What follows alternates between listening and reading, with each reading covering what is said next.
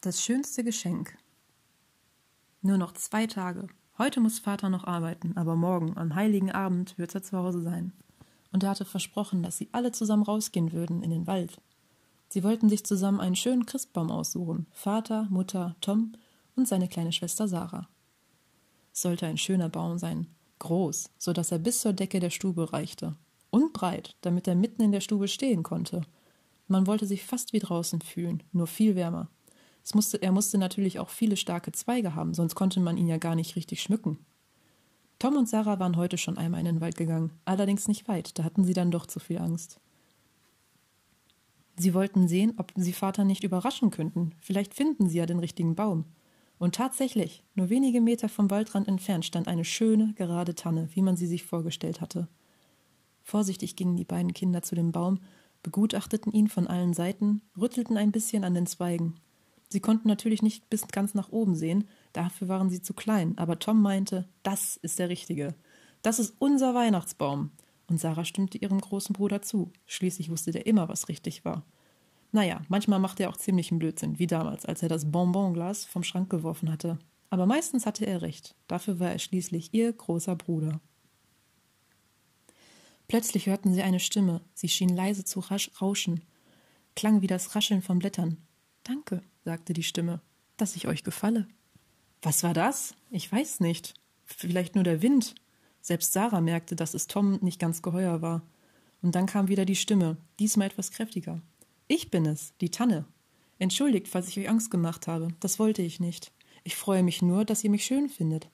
Die meisten Menschen sehen mich nämlich hier gar nicht. Die Kinder waren erstaunt. Von einem Weihnachtsbaum, der reden kann, hatten sie noch nie gehört.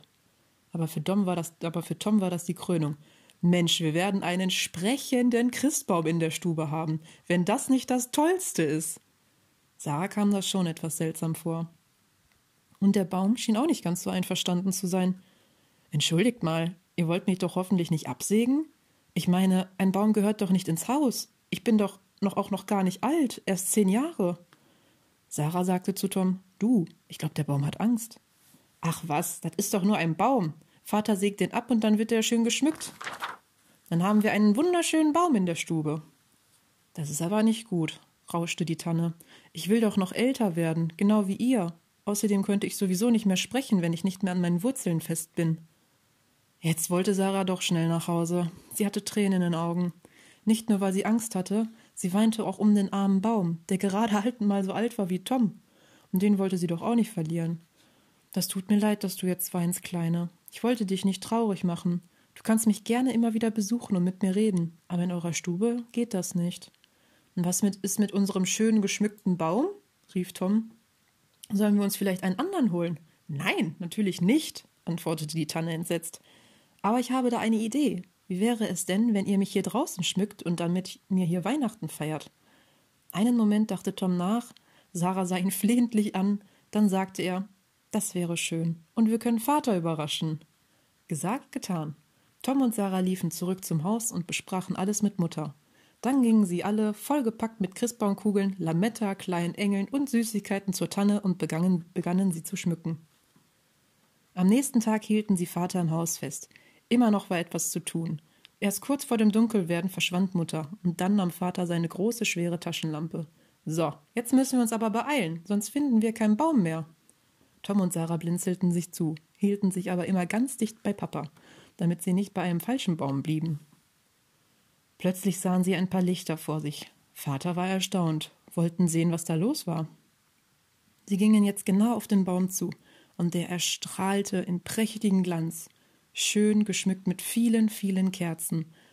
Und um den Baum verteilt lagen all die Geschenke. Mutter hatte alles schön vorbereitet, damit Vater wirklich überrascht war. Sarah aber zwinkerte dem Baum zu und raunte, das verraten wir aber keinem, dass du reden kannst. Und im nächsten Jahr feiern wir Weihnachten wieder mit dir. Der Baum raschelte leise zurück. Wörter konnte man nicht unterscheiden, aber Sarah wusste auch so, was er sagte. Noch heute, Sarah ist inzwischen selber Mutter geworden und ihre Tochter hat auch schon wieder ein Kind, kommt sie jedes Jahr zu der Tanne, die wie durch ein Wunder immer noch an derselben Stelle steht. Dann erzählen sie sich, was, was im vergangenen Jahr so passiert ist und freuen sich noch auf viele, viele gemeinsame Weihnachtsfeste.